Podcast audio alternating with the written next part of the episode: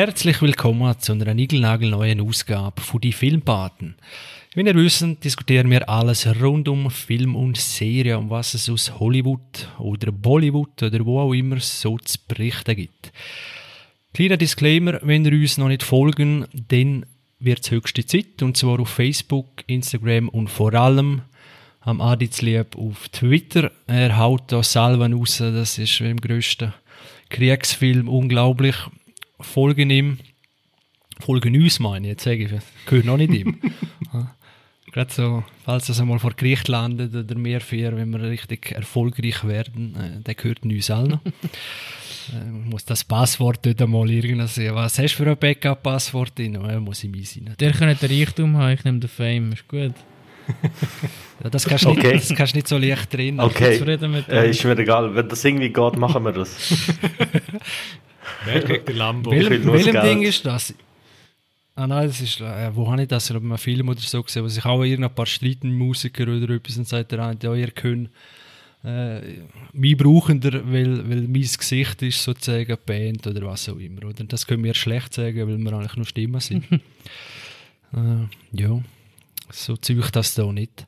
Also, wir haben es schon gehört, ich bin nicht allein, sondern zum einen der Adi aus Basel. Hoi Adi. Hoi zusammen. Dann ein bisschen weiter östlich in Zürich der Faton. Hoi Faton. Salut zusammen.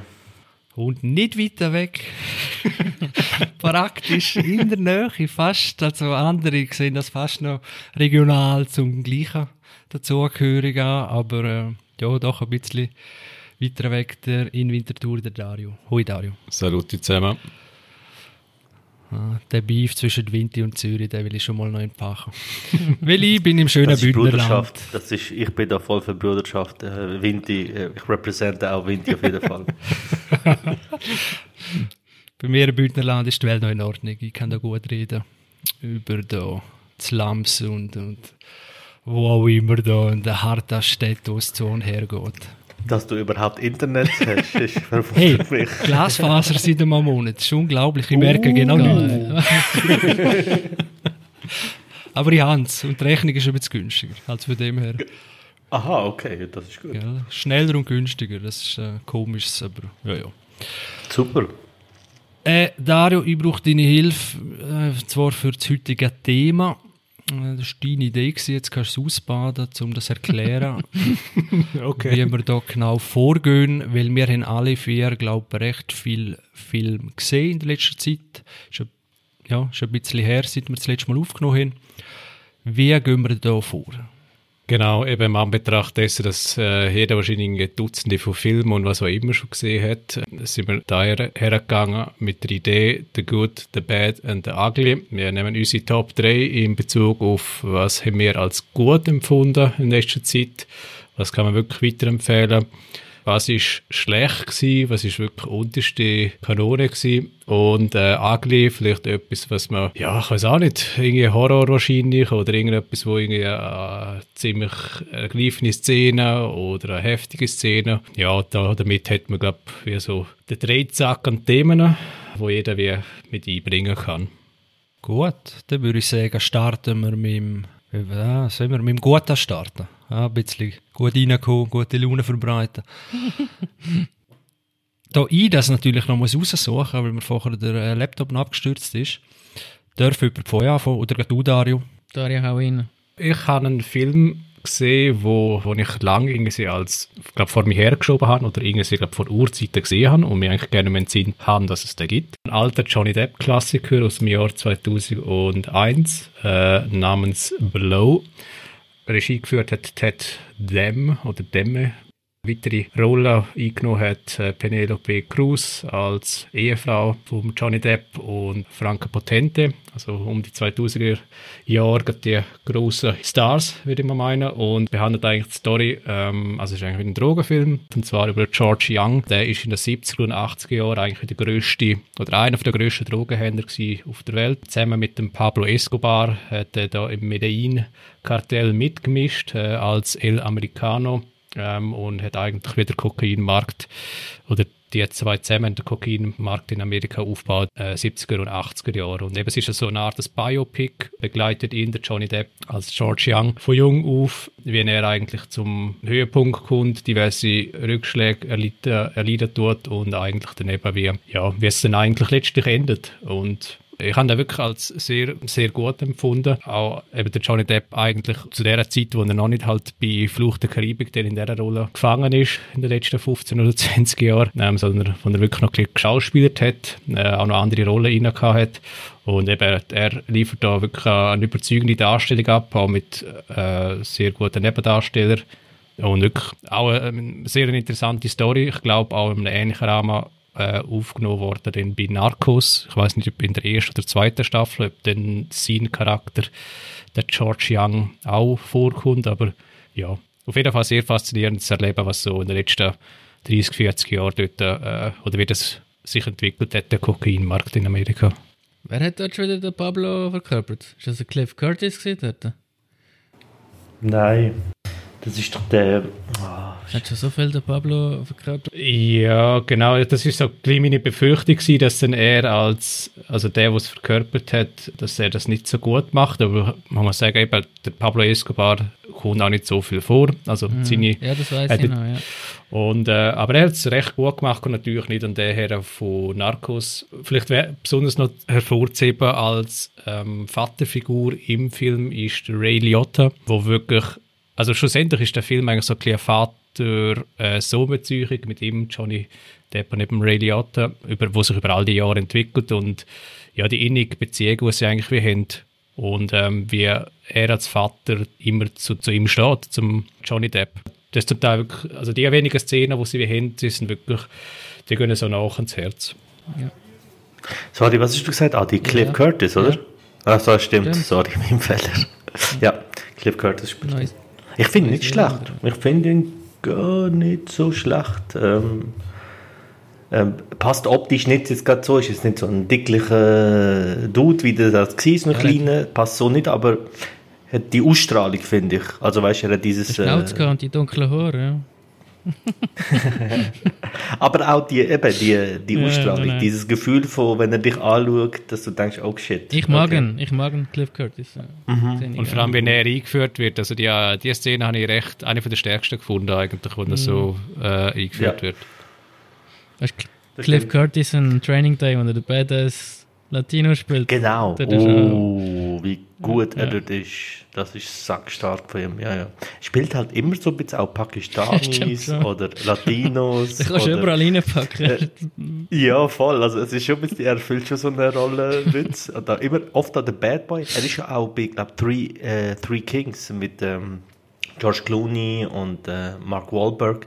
Ist er einer von den Gefangenen von den Irakis. So, okay. Und dann befreit, ja, voll. Und äh, dort gefällt mir das sehr. Aber eben, hat schon ein bisschen so seine Rollen. Aber stimmt, Training Day ist sensationell. Ja, Blow habe ich auch gesehen Ich im find- Kino. Aber der hat mir gefallen damals auch. Mir hat er damals auch super gefallen. Äh, Da, so als Kind war es einer meiner Favorite Movies. Gewesen. Ich habe ihn letzte wieder mal geschaut. Ich habe, also, er die Erwartungen oder die Vorstellung, die ich hatte, nicht mehr so erfüllt. Er, weil, ich weiß nicht, wie du das empfunden hast, er ist schon ein bisschen auch cheesy am Schluss. So, es wird schon ein bisschen auf das Druck, dass er der arme Sieg ist, diese, die Szene mit seiner Tochter und so. Ich habe ihn wie nachgelesen. Ähm, ja, jetzt müssen wir ein bisschen schauen wegen dem Spoiler-Ding. Aber was sich dann wie nachher entwickelt hat, nachdem der Film rausgekommen ist, ist dann eigentlich schon noch recht eindrücklich gewesen, vor allem mit seiner Tochter. Also, falls es interessiert, mal nachlesen, äh, Faton. Also dort hat es wieder noch eine Okay. Entwicklung gegeben. Der Soundtrack ist ja geil im Film, das weiß ich Ja, damals. Das stimmt. Das stimmt, ja. ja. Das ist sicher ein Klassiker. Äh, ich weiß nicht, ob, ob man da noch spoilerfrei halten muss. Ja. Aber äh, von dem her äh, sicher zu empfehlen. Und ich glaube, das gehört also zur Reihe. Sind nicht dort allgemein so ein paar, in Anführungszeichen, Drogen, Traffic ist doch auch um die Zeit gekommen. Ja, Traffic ist Ja, 2000 genau. glaube ich. Ja. wo es so, ja, wird wieder mal Zeit für ein bisschen mehr, mehr Drogenfilm. Ist es das, ist es das Buch, was dazu gibt von Mr. Nice Guy? Nein, das ist nochmal ein das? Mr. Nice Guy. Ah, wirklich? Das ist, das ist ein Okay, ich anderer. habe gemeint, das sei... Aha, okay. Ich habe gemeint, dass ich angelehnt an dem, weil ich habe Mr. Nice Guy, das, damals, das ist wirklich so das Ding gewesen, da hast du recht. Und, Äh, Chris, das ist voll das Ding und da, ich glaube, der, den du gemeint hast, der bei Narcos dann bei der Serie auftaucht, das ist der, der Bobby Seals, der, der dann den Tom Cruise einen Film darüber gemacht hat. Ah, der kommt dann okay. äh, bei Narcos vor. Ich weiß nicht, ob es jetzt der, der ist von Johnny Depp. Ja. Der Ja, zu seiner, zu seiner Hochglanzzeit, oder wie sagt man, zu seiner, äh, ja, mal schauen, was er noch auf die Reihe bringt. der Depp, Johnny Depp, ja. Mhm, Aber ich glaube, da haben wir auch schon mal drüber geredet. er hat wirklich mal gute Äh, Filme gemacht. Ja. Ja, hat wirklich ein Ja, paar. Donnie Brasco ist ja. auch sackstark gewesen. Donnie Brasco habe ich letztes Jahr wieder geschaut. Super Film, ja. Wer will als nächstes? Vater? Dann mache ich halt das nächste. Ich habe natürlich auch recht viel geschaut. Ich muss sagen, recht viel hat mir gefallen. Ähm, ich fange mal an mit The Gentleman. Ähm, der neueste Film von ähm, Guy Ritchie mit Matthew McConaughey. Ähm, das ist sehr gut besetzt. Der Charlie Han Hunnam heißt er, glaube ich, oder? Der ist von äh, bekannt wurde durch die Serie, die Biker-Serie. Wie heißt die schon Ja, wieder? Sons of Anarchy. Vater, wir haben gerade auseinandergerupft die letzte Folge der Charlie. Wir haben gesagt, dass jeder Film von dem zu einem Flop wird in letzter Zeit. Und das ist eine von der Ausnahmen jetzt wahrscheinlich. Ja.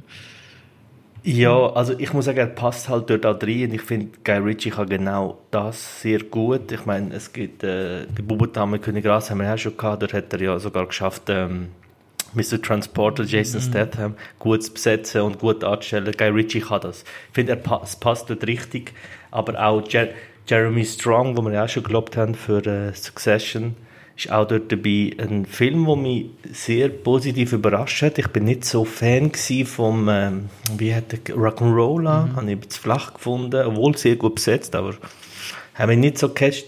Der Humor hat mich damals dann nicht so gecatcht, aber ich muss sagen, den Film habe ich sehr unterhaltsam gefunden.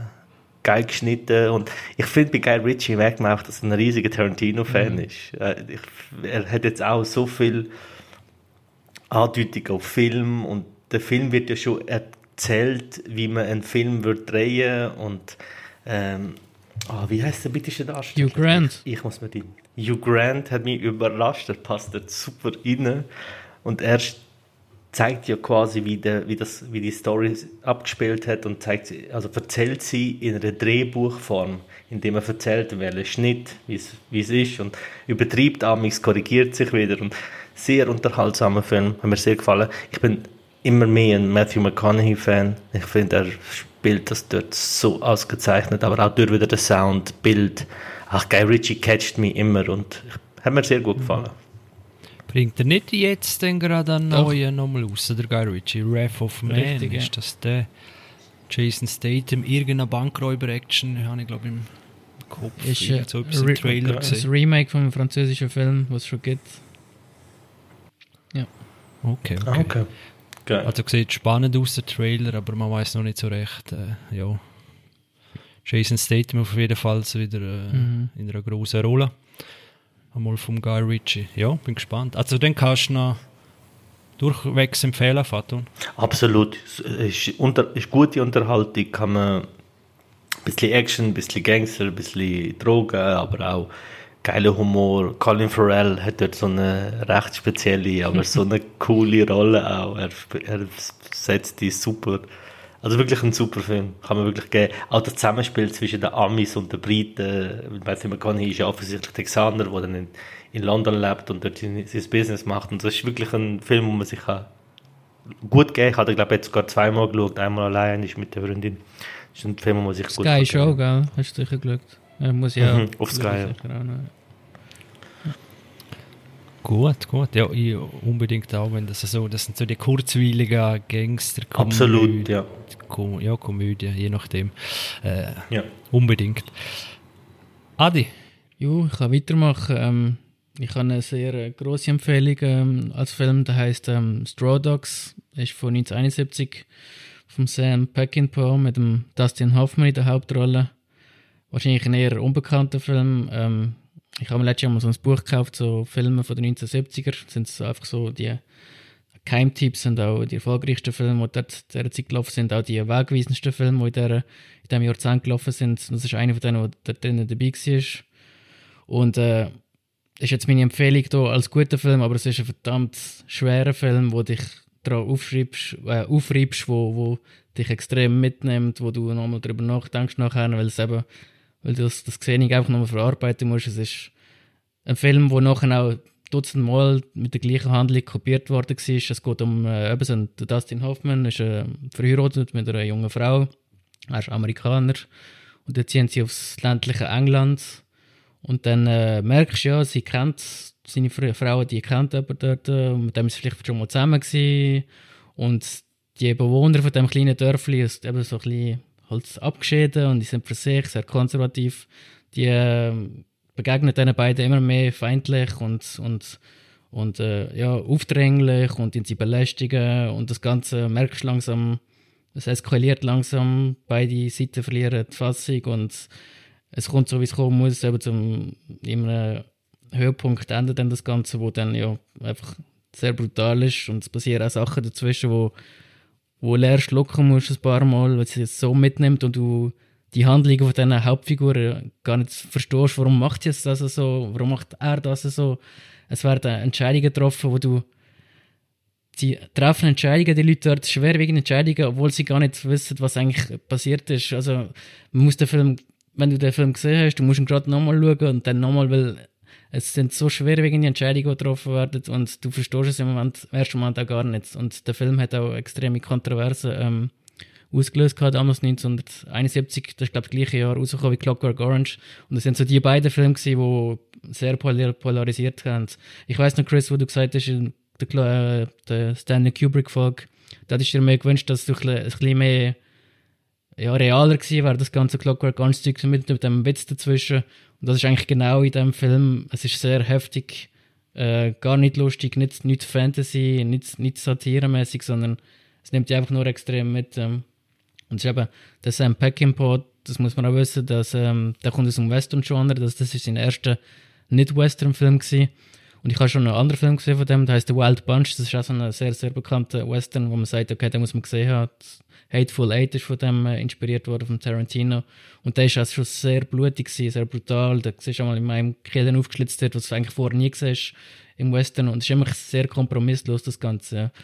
Und das ist jetzt bei dem Film auch wieder so gewesen. Das ist äh, eben ein sehr, sehr heftiges Erlebnis gewesen, von meiner Seite aus. Und Eben, es gibt dann später wieder so Filme gegeben, die das thematisiert haben, wie, äh, weiß nicht, ob ihr kennt, die, die Klasse von 1984 oder äh, Funny Games US, wo sich zwei Teenager äh, eine Familie terrorisieren. Einfach sehr, sehr, sehr unangenehm. Das nimmt die sowas von mit. Ja. Also, ich finde es eine Oberempfehlung, der Film. Du, du, merkst einfach, der Film ist auch Jahre weit voraus gewesen, zu dieser Zeit, Jahre weit. Ja. Ja, geil, ja. das ist mega spannend. Habe ich gerade auf die Liste gepackt. Und das Gute ist, ja, er ist auf YouTube im Fall in HD-Qualität und Englisch einfach. Ja. Ich kann weil eigentlich mieten noch immer, aber es hat immer noch das Remake drauf gehabt. Das Remake interessiert mich wirklich nicht, ja. auch von den Schauspielern her. Und ich habe unbedingt das Original gesehen. Und auf YouTube gibt es, also falls ihr Interesse habt. Ja. Oh, dann noch so leicht verfügbar und dann so geiler Shit, hey, in echt keine Zeit. So, wow, hören auf hören auf, so gute Sachen. Ja, und eben, es gibt eine geschnittene Version und die ungeschnittene und die ungeschnittene ist noch auf YouTube, das ist auch noch erstaunlich. Ja. ja. Ah, geil. Und eben, also ah, die, es ist für die heutigen Standard, ist es nicht von der, von der, vom, vom Blut, das fließt, ist es nicht übertrieben oder, oh, das ist jetzt der blutigste Film, den ich je gesehen habe. Es ist nur von der Intensität, ist es extrem packend und wie die Spannungsschraube anzieht, das ist ein Wahnsinnsfilm, in meinen Augen, ein Wahnsinnsfilm. Ja.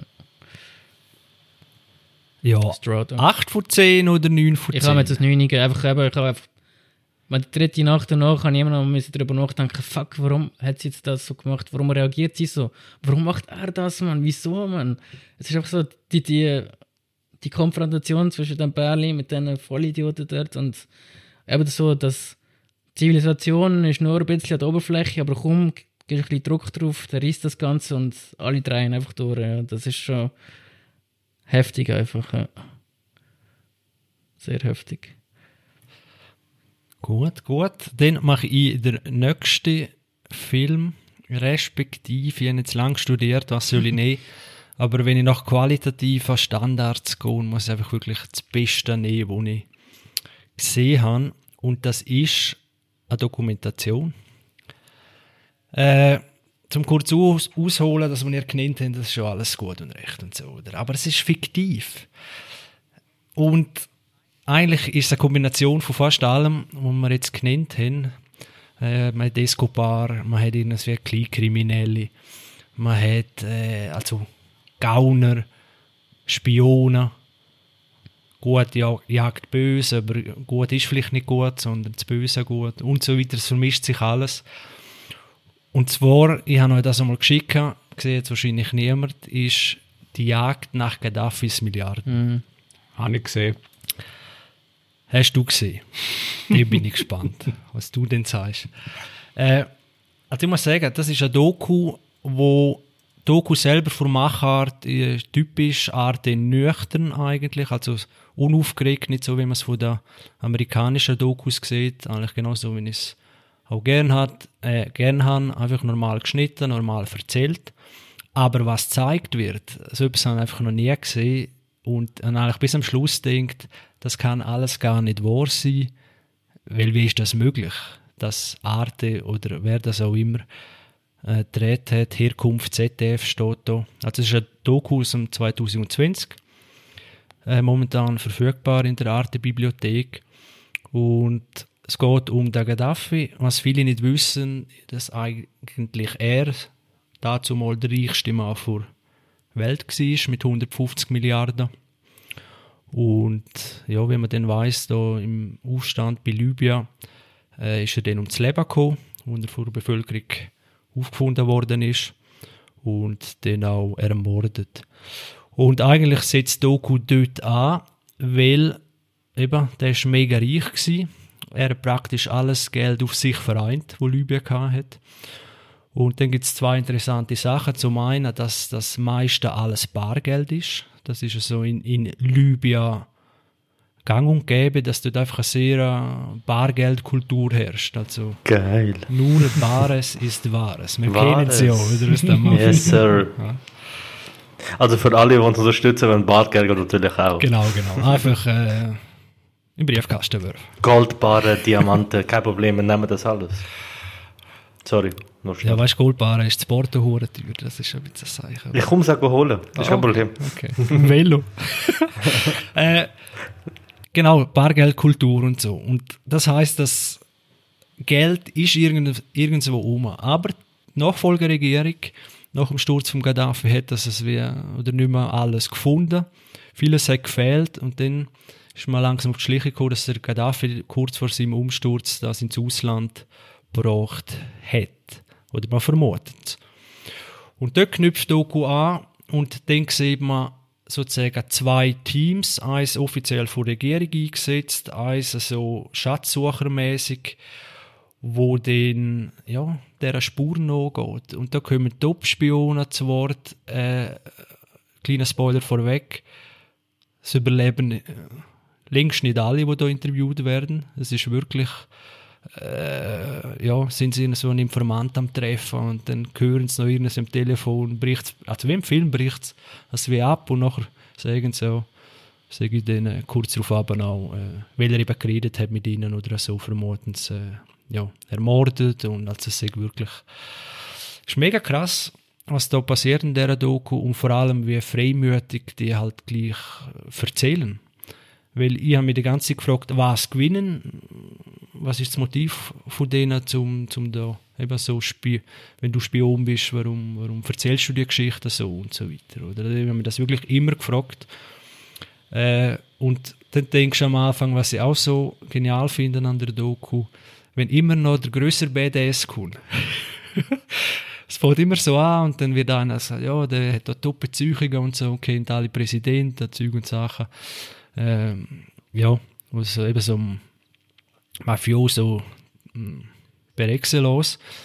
Und dann einfach kommt zehn Minuten später einfach noch der, wo, wo viel krasser ist und der andere sozusagen wie gerade ja, nichts mehr dagegen. Und das passiert zwei, drei Mal, eben, es überleben die nicht alle und so weiter. Und am Schluss halt immer die große Frage, wo ist das Geld? Schaffen sie es, schaffen sie es nicht? Äh, das erzähle ich auch nicht, schauen euch das unbedingt an wie gesagt, ich habe nie so eine Doku gesehen, wo das so viel Einblick hat. äh, in die politische Mach Machenschaft und eben das Spionagewerk. Dario, nicht mehr Wunder, was meinst du? Ja, mir geht es ähnlich. Also, ich habe auch die ganze Zeit das Gefühl gehabt, ich sehe noch irgendwie wie so eine, ja, eigentlich so wie eben, und das ist also ein Kommentar, den ich gesehen auf YouTube, ist wie so ein Drehbuch für einen, einen Film oder für, eben für einen Thriller. und eben, ich habe mich auch wirklich gefragt, wie, es, wie ist das Filmteam einerseits so nach an die Leute hergekommen? Warum sind die so willig gewesen zum Aussagen? Also, weil ich nehme ja an, die werden ja gewusst haben, dass das Filmteam in beide Seiten wie interviewt und je nachdem, wie vielleicht Infos fließen, hat das eine Team den Vorteil, wo das Geld äh, auftreiben will. Und ja, es ist einfach, ja, also eben, das eigentlich auch angesprochen hast, dass gewisse Informanten oder so dann plötzlich weg sind. Das gibt dem Ganzen eigentlich dann so eine sehr, ja, eine sehr eindrückliche Realität. Äh, eine, wo man, glaube ich, wirklich eben selten Dokus sieht. Ich kann einfach nur anknüpfen an «Der Maulwurf», ähm, dänische Produktion, wo einer zehn Jahre in Nordkorea war oder sehr eng mit Nordkorea. Die habe ich gesehen, die ist, die ist auch, der Hammer. Also da fragst du die ganze Zeit, hey, wie ist das möglich? Wie, wie sind die Leute, die mit denen ja, okay, eben, im Nachhinein ist man dann immer gescheiter, aber wenn man einfach mit diesen Leuten zu tun hat und dann gehen die mhm. Verbrecher oder die, die Leute, die quasi Teil von, dem Do von dieser Doku sind, gehen so freiwillig Infos preis und irgendwie äh, extrem schnell Zugriff auf für sie heikle Daten aber die lassen sich einfach einlullen und das sieht man auch bei dieser äh, Jagd nach Gaddafis Milliardendoku. Also was dort in der Kürze an Infos rausgetroppt werden und eben was ja, die Korruption letztlich länderübergreifend stattfindet oder kontinentübergreifend fast stattfindet. Das ist ja wirklich, ähm, ja, ist einfach heftig. Ja, noch eine kleine Anekdote. Äh, sie, sie würden, oder die, wo das Geld finden, also es geht schlussendlich äh, in der Doku suchen es 12,5 Milliarden Dollar, wo es ungefähr wissen, dass die sehr wahrscheinlich in Südafrika gelandet sind. Und Finderlohn wäre 10%, hm. wo die Regierung verspricht. Hm. Äh, also Finderlohn tönt jetzt auch, aber ja. Falls ich das Geld finde, gebe ich es sicher zurück und nehme die 10%. genau. Das ist gut. Gut, ich würde sagen, machen wir weiter mit äh, Tibet. Bleiben wir nicht noch ein bisschen, ich habe noch ein, zwei gute Filme, vielleicht ganz kurz, oder? Ich denke, wir machen am Schluss noch mehr Schappi, auch noch sieben.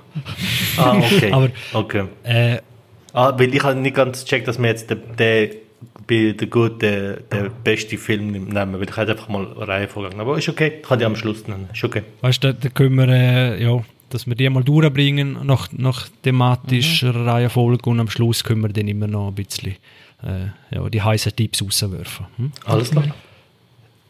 Tibet, habe ich gehört, hat der Adi äh, nicht mehr Wunder, weil du hast dir extra noch etwas gesagt. Ja. Ich nehme an, das ist Tibet. Voll, das müssen wir schon noch besprechen, dann, falls wir die Folge nochmal machen. Können wir irgendwie den guten Weird und die Ugly oder irgend sowas? Nein, nicht. einfach, schlecht muss ich nicht hier wegen dem Scheiß. Echt. Das ist, äh, ich sehe nicht gerne einfach äh, vorsätzlich. Adi, das, rela das relativiert. Das relativiert gut. Wirklich. Also, ich tue jetzt mal euch ein geballtes Filmwissen auf Probe stellen. Es, sp es uh. spielt mit ähm, der allseits beliebte Matthew McConaughey.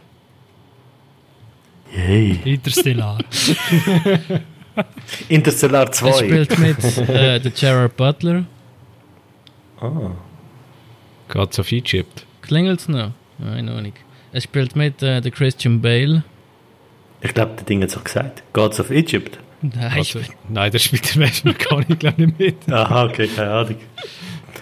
Okay. Warte mal schnell. Ist es ein älterer Film? 2002. Ja, ich weiß, wer das ist. Ich weiß nicht, wie er heißt, aber geht um so Drachen und so. ja, genau. Ja. ja. Rain of Fire, die Herrschaft Rain of Fire, genau. Ja. Jo. Ich bin ah, der sagt mir in einem tiefen Kämmerchen im Hirn. Ja. klingelt etwas. Ja, 2002, aber Regisseur Rob Bowman, der Typ hat, glaube ich, drei Kinofilme gemacht. Einer davon ist Rain of Fire und der andere ist Elektra, der jetzt auch nicht gerade rosig war.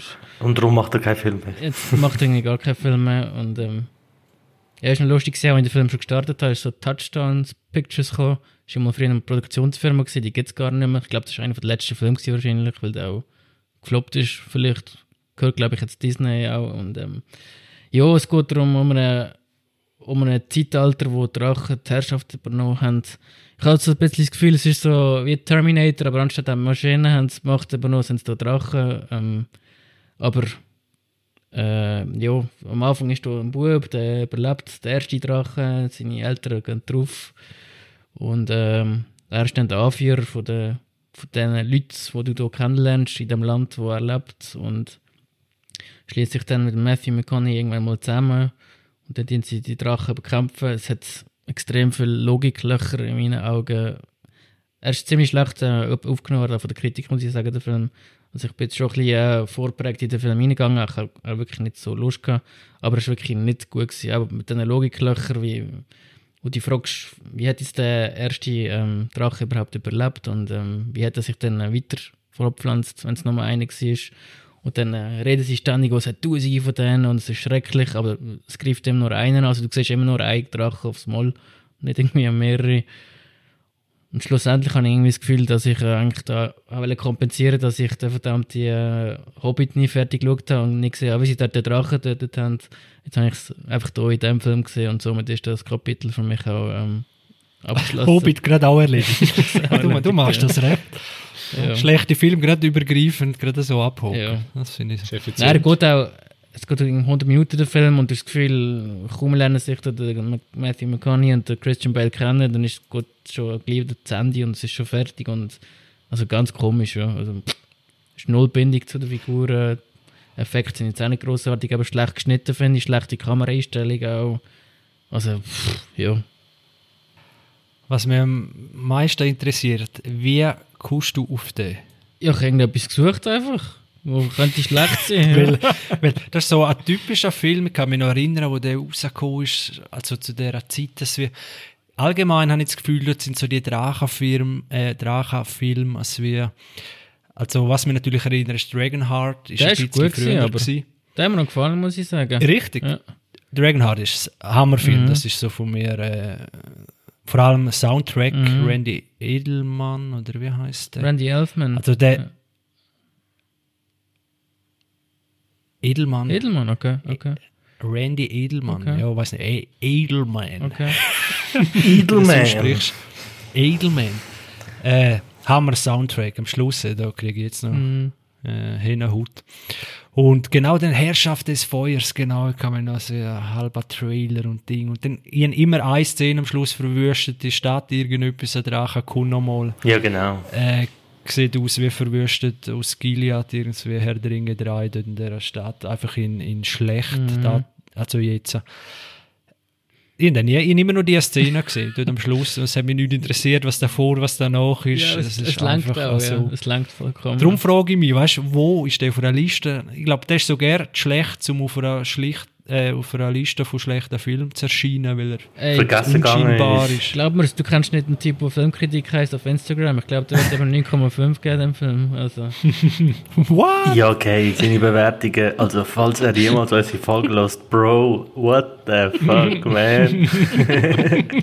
Aber er hat es schon geschafft, man redet über ihn. Voll, also, er ist das Original. Er ist das Original. Original. Ich glaube, der Turtles-Film irgendwie 8 g oder so. Ja, aber das ist, so wow. eine, Kontrolle Account, nicht. Ja, es klingt schon ein bisschen so. Nein, aber... Auf jeden Fall, mein, vielleicht mein Senf noch schnell zum Film ich muss sagen, der Film ist mir empfohlen worden, aus genau dem Grund, hey, da macht Christian Bale, Matthew McConaughey ja, mit. Und ich bin drin gewesen, ich bin Cash gewesen, ich habe den Film mal schauen. Und der Film ist doch Classic, dass ein paar Typen äh, in so einer Sitzung gehockt sind und gesagt hey, was für ein Film äh, macht jetzt Sinn? Ja, sicher Christian Bale, ja, voll, voll, der ist, der ist voll durchgestartet. 90er, 2000 ist seine Zeit, wir nehmen den Matthew McConaughey, ja, voll, der liebt die Ladies und alle Typen wollen sein, so cool wie er. Und, und was läuft gerade? Ah, Fantasy, ja genau, machen wir einen Fantasy-Film. Und der wirkt so, als ob keiner, der dort an dem Film beteiligt war, irgendeine Ahnung davon hat, was Fantasy ausmacht. Mhm. Aber sonst, ich muss sagen, das Zusammenspiel von ihnen beiden, auch wenn es wenige Minuten sind, hat mir noch was gegeben damals. Also ich finde, ich schaue halt Christian Bale und Matthew McConaughey, selbst wenn Christian Bale in irgendeinem Terminator, weiß mhm. ich was mitmacht, äh, kann er performen und die haben gut performt, aber den Film habe ich wieder vergessen und das ist immer das Schlimmste, wie der Chris sagt, wenn man nicht mal mehr daran denkt, wenn man über schlechte Filme nachdenkt. Mhm. Ja.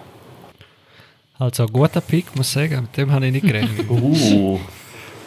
Jetzt bin ich gespannt, was der Dario in der Führung kommt. Ja, ich muss sagen, ich habe eigentlich nicht so schlecht gesehen, mehr so. Äh, da kannst du es aber nicht bringen. He? Ja, Das Moment. Da so äh, Vorausgaben. Wo, wo ist deine Aufopferung, Dario? Genau, genau. Radio hat sicher aufgehoben. Nein, ich muss vielleicht anders anfangen. Ähm, ich habe ja mal glaub, auch schon Anteaser gehabt von HBO-Serie äh, The Young Pope, wo der Jude Law einen Papst spielt, einen amerikanischen Papst. Und äh, Ja. eben dann steht HBO dort und denkst, ja, okay, HBO hat ja eigentlich einen geilen Level. Ähm, entsprechend geht mit der Erwartungshaltung rein. Und dann siehst du die erste Folge, wo irgendwie, keine Ahnung, 50, 55 Minuten geht und am Schluss bist du recht verwirrt, was du eigentlich gesehen hast. Und am Schluss kommst du eigentlich eher zur Überzeugung, dass es also gleichzeitig ist es gut und gleichzeitig ist es schlecht. Und ich kann es nicht beschreiben, warum es schlecht ist. Äh, Ich weiß nicht, ob es schlecht ist, weil die Erwartungshaltung nicht gematcht hat oder weil einfach der Jude Law einen Charakter spielt, wo so nicht sympathisch ist, aber gleichzeitig faszinierend ist. Weil so viel sich verraten, er spielt einen Papst, wo eigentlich wieder Trump ist. Er ist halt, äh, 2016 rausgekommen, ähm, eigentlich glaube ich als Miniserie äh, angedenkt aber dann ist dann nachher, glaube ich, im 2020 habe ich gesehen, eine zweite Staffel rausgekommen mit dem John Malkovich, wo eigentlich die Grundidee aufnimmt von den zwei Päpsten, die gleichzeitig leben. Also irgendwie ist so wie, es nimmt so die Realität ein bisschen auf und es tut es einfach in so einer, einer schlimmeren Filmrealität widerspiegeln. Und eben, äh, es ist recht schwierig zu beschreiben. So Dialoge und so sind eigentlich recht gut gewesen und eben so eigentlich guter Level.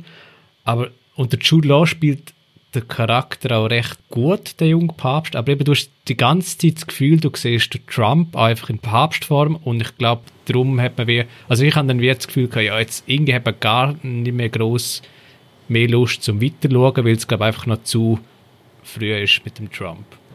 Also, wo nimmst du den Vergleich? Das Populistische, das äh, Skrupellose, das oder Einfach so irgendwie, äh, also so viel vorneweg, wo er als junger Papst frisch gewählt wird. Und er ist irgendwie, keine Ahnung, 40, 45. Und äh, dann kommt er irgendwie so, du lernst ihn kennen, also er steht so auf, tut sich, glaube ich, irgendwie zuerst mal nackt im Spiegel betrachten und du kriegst einfach so ein bisschen komische Vibes übrig. Und dann...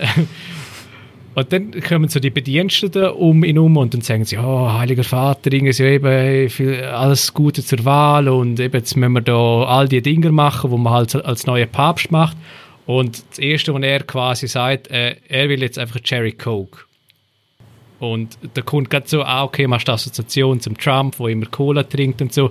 Und du weißt genau, auf was sie abzielen tun. Oder so, okay, wir nehmen Trump, wir tun in ein Papstkostüm stecken und that's it, oder? Und ja, Okay, okay.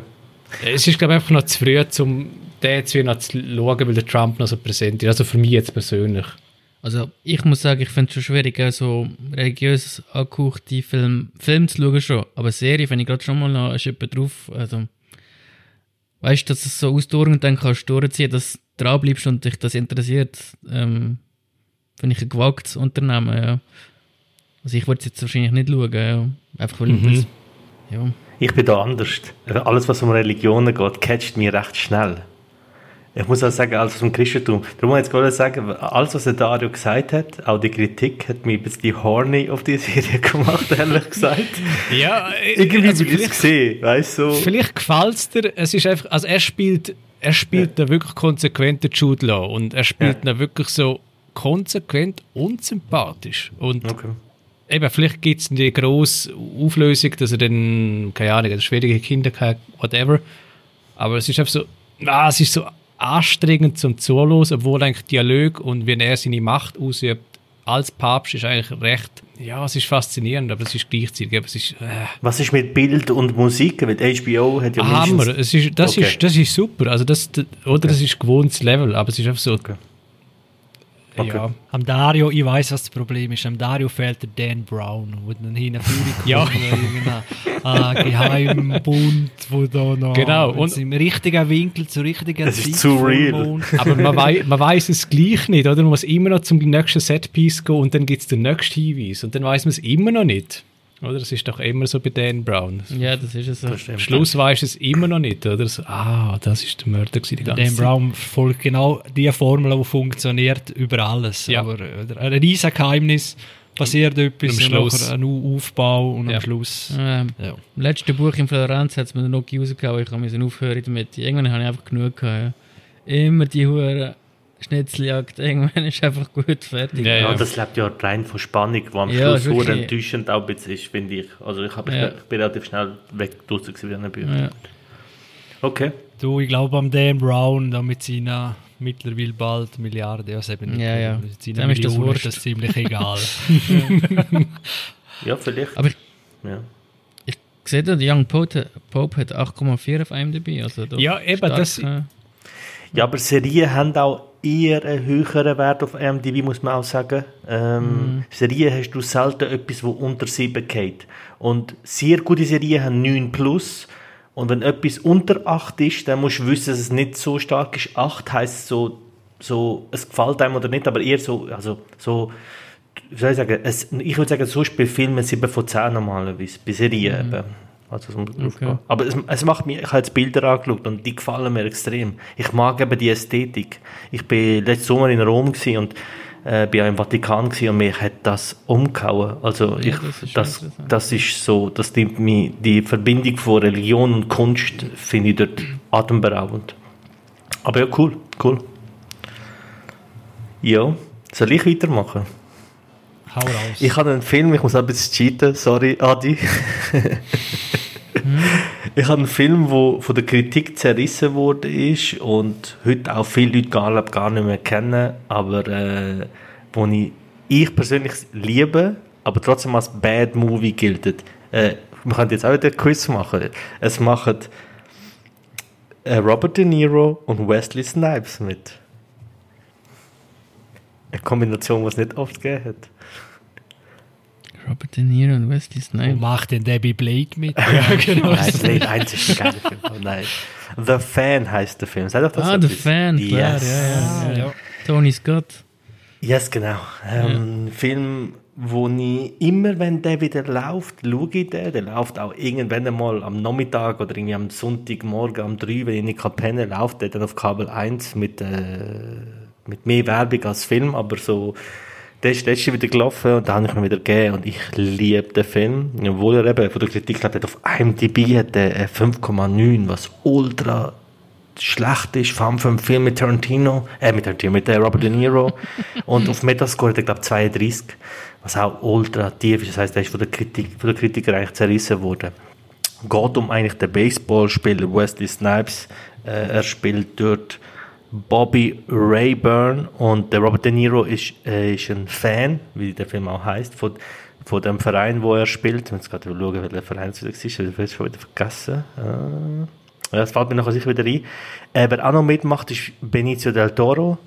Ähm, das ist so, es ist einfach, also kurz erklärt, äh, der Wesley Snipes spielt im Team, ist so der angesehenste und beste Baseballspieler und wird dann in das Team gekauft vom, wo der Robert De Niro Fan ist und äh, kostet unglaublich viel Geld und performt nicht. Und Robert De Niro verteidigt ihn, weil er halt der, der größte Fan ist, auch von ihm und das immer sich gewünscht hat, während dann Benicio del Toro eigentlich der äh, Latino ist, der in dieser Mannschaft ist, nicht mal Englisch kann, aber viel besser performt und dann kommt es zu einer Situation, also ich spoilere jetzt nicht, weil ihr ihn wahrscheinlich vergessen habt oder Leute, noch nicht gesehen haben, aber es passiert etwas und der Film nimmt eine gewisse Brisanz auf ich finde, der Film bis so 10 Minuten vor Schluss, Viertelstunde vor Schluss, hat er eine super Dynamik.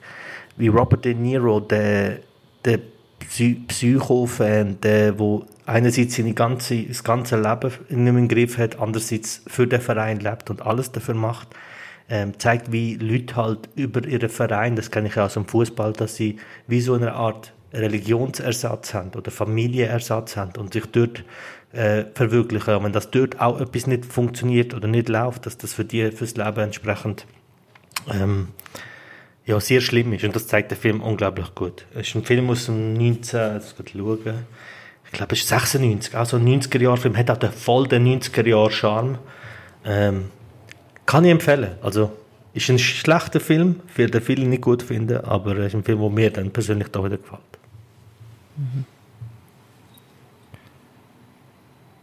Ja, da kann ich, kann ich mich gut äh, das erste Mal im Free TV, irgendwie so wie so eine Werbung auf ProSieben und so, da kommt der Fan. Das ist genau so ein Film, äh, wo so die, die, die Zeit passt. Voll, so 90er-Jahre-Blockbuster, äh, Ja, das ist so Thriller. ein genau. Jerry Bruckheimer-Look hat er auch ein bisschen. Das stimmt. Film. Das ist guter, ja, ja, ja. Das stimmt. Der ganze Schnitt, ja, ja, Ja, voll, ja, voll. voll. Bilder, sehr nah dran, der Sound. Mhm. Manchmal nicht gerade passend, aber so st Mhm. stressig und schnell geschnitten, obwohl nicht viel passiert. Ja, ja voll. Hat etwas, ja. Ja, den habe ich schon hundertmal gesehen, den Film. Minimum. Ja. Also hast du ihn gerne in dem Fall, magst du ihn? Ja, ich habe eigentlich schon immer auch gerne geschaut. Nur ist halt einfach, äh, ich glaube, das ist einfach der Grund, wieso das so tief wert ist, weil der Robert De Niro halt schon sehr äh, unsympathischer Typ spielt. Also so unangenehme Situationen, wenn er Absolut, ja. durchgeht. Und das ist halt dann, äh, ja, wirkt sich ein bisschen aufs Gemüt aus und äh, vielleicht sind, bist du dann durch das auch beeinflusst. Ja. Absolut. Ja, der Film nimmt die mit. Also Robert De Niro zuzuschauen, wie er als Person scheitert. Also es ist Mhm, immer genau. wieder ein Erlebnis. Also das stimmt, ja. Ja. Das ist wahr. Chris, was ist dein Bad Movie? Ja, ich bin da noch, darum habe ich gerade nicht gesagt, ich bin da noch mein, mein Glücksrad der Filme am Drehen. Äh, ich bin gar nicht sicher, ob ich über den einen schon dürfen reden, ehrlich gesagt. Ist ein bisschen frisch. Aber nehmen wir doch einen alten Hut, wo ich gedacht habe, komm, ich glaube, ist auf Netflix verfügbar. Und ja, wie es so ist, am Abend, am faulen Abend, denkt, den gebe ich mir jetzt einmal. Weil der erste Teil hat doch ein bisschen für Aufsehen gesorgt im Horror-Torture-Bereich. ich glaube so gerne noch der erste Teil, als wie mit dem Tarantino verlinkt, obwohl er Hostel. wahrscheinlich nur... Ja, genau. Er ist der Obwohl- Eli Roth und er ist halt ein guter Amigo vom Tarantino und das ist das Einzige, ja. Ja, aber er hat nichts gemacht. Nein, er hat nichts gemacht. Nein, nein. Er hat mich ein bisschen Ja, ja, abgeführt. Darf ich die Namen brauchen? Er hat ein ja, bisschen ja. abgeführt, dass er ein bisschen Werbung bekommt. Ich habe es gerade verpasst. Welcher Film? Hostel. Hostel. Ah, Hostel. Oh. Aber ich habe nicht das eins geschaut, sondern das drei. Oh, es gibt drei Teile. Und wie es, wie es im Horrorgenre üblich ist, es wird von Mal zu Mal besser. Ah, geil. Ich meine, so neun ist einfach der Hammer. Gibt es überhaupt schon neun Teile? Nein, aber der wird der Hammer werden. Oder Es gibt dann einen Koop mit Fast and Furious. Ja, genau, genau. Nein, ich muss auch nicht zu lang machen, aber es wie, ich weiß noch, ist das dazu mal, äh, ja, bei Hostel ist es so ein bisschen, weil es ein bisschen in den Mainstream gelangt ist. Es hat natürlich sonst schon so Horrorschund gegeben, nenne ich das jetzt einmal, wo recht harte Szenen und so vorkommen, aber der breite Masse, in Anführungszeichen, äh, ist es mit Hostel, ja, äh, dann ins heimische Wohnzimmer gekommen. Bei Hostel haben mich immer ein bisschen fasziniert, dass das erschreckend äh, real sein könnte. Oder? Wenn man sieht, was da sonst so abgeht in der Welt, wo man ja vielleicht nicht alles will wissen. Äh, dass gewisse halt einem Keller eingesperrt, irgendwas wie gefoltert werden. Sei jetzt das aus militärischen, politischen Gründen oder einfach, weil es äh, ja, Psychopathen gibt. Äh, ja, sind die Filme, wenn sie es wie in, ja, ein bisschen mehr dahinter schaust, eigentlich noch, noch ziemlich erschreckend real. Äh, und sonst, ja, dann hat es mich einfach Wunder genommen, weil ich den mal vor vielen, vielen Jahren gesehen und dann jetzt der dritte Teil nochmal angeschaut und dann habe ich gedacht, meine Güte, warum, warum muss es immer so bergab gehen, vor allem bei Horror, äh, bei Horror-Nachfolgern da Film. Und ich muss sagen, sie haben zwei, drei Twists. Darum haben sie wahrscheinlich einen dritten Teil gemacht, abgesehen vom einfach Geld noch verdienen. Und zwar ist der eine Twist, dass, ah, also man kann ja da Haufen drüber reden. Äh, wir sind noch da. Wir kennen uns ja. äh, dass einfach einer ist Mitglied von, der, von der, sagen wir, von der Vereinigung, wo Leute zum Spaß foltert und dann ja ist er so in einer Zelle, wird gefangen genommen. Es ist ein Junggesellenabschied in Las Vegas, wie es so ist, gehen sie von einer Party zur nächsten und bei der letzten Party ist dann Fertigparty, werden gefangen genommen und einer von diesen Junggesellen entpuppt sich dann aber als äh, ja, fälschlicherweise von der Organisation eingefangen. Und das ist dann so ein bisschen der Twist, dass dann einer vom Opfer sozusagen nachher zum Täter kann werden. Äh, und dann gibt es nochmal einen Twist, ein bisschen nicht gerade Scream-mäßig, ja, so ein bisschen. Einfach am Schluss gibt es nochmal einen großen Twist, aber es ist alles schlecht inszeniert. Man wartet über eine halbe Stunde, bis irgendwas passiert in der Horrorrichtung und dann bleibt genau noch mal eine halbe Stunde. Mhm. Äh, weil der geht knapp eine Stunde. Und ja, ich schaue, da kann ich auch die Sandmännchen schauen um halb sechs auf SRF oder wo das auch immer kommt. Äh, wenn du Hostel einstellst, dann wird ich das sehen, wofür es steht und mhm. da ja, gibt es glaube ich eine Szene oder zwei. Also das ist alles so belanglos. Darum weiß ich auch nicht, was das soll ja, werden, weil es gibt wirklich einfach nochmal schnell zum Bruchschluss dort zu den wahren Bezügen, äh, ja, dass man da, kann man vorstellen, dass es irgendwann vielleicht doch nochmal es wie auf die Leinwand kommt, aber immer, jetzt wo alles Digitalisierung so das Thema ist, sagt das Space Jam oder was weiß ich, der neu, spielt ja alles in einer Matrix oder in einer digitalen Umgebung und eben die Torture-Sachen gibt es einfach sagt man auch im Darknet und so weiter. Das heißt, das sind ja nicht unbedingt alles Fiktion, obwohl auch dort weiß man nicht, ja, äh, gibt es das wirklich so Räume, wo man rein kann und dann äh, auf gewisse Sachen bieten, sozusagen, wie es, Menschen foltern. Äh, das sind auf jeden Fall so Gerüchte, die es umgestreut im Internet gibt. Und das wäre doch einmal ein Aufhänger für einen Film, der das ein bisschen realistischer abholt und mhm. eigentlich in dem Genre wäre. Aber wie gesagt, das ist alles erschrecklich. Äh, ja. An Wahrheiten dran, die man vielleicht gar nicht will wissen. Ja. Darum wäre das eigentlich eher noch bei Agli drin gewesen, ich jetzt gerade. Aber der Film, qualitativ, ist eigentlich wirklich schlecht. Äh, ja, muss man da nicht viel mehr dazu ist sagen. Immer noch in Tschechien oder Slowakei oder wo ist es? Ja, es sind alles Stereotypen, die kommen. Okay. Oder die bulligen Stirnacken, kaum brauchen Deutsch. Oder? Und schon leider Taxifahrer sieht aus wie. Äh, und sie steigen ein und der Tachometer läuft nicht und äh, statt Musik leislicher macht er sie halber Lüter und alles so schreit nach Gefahr.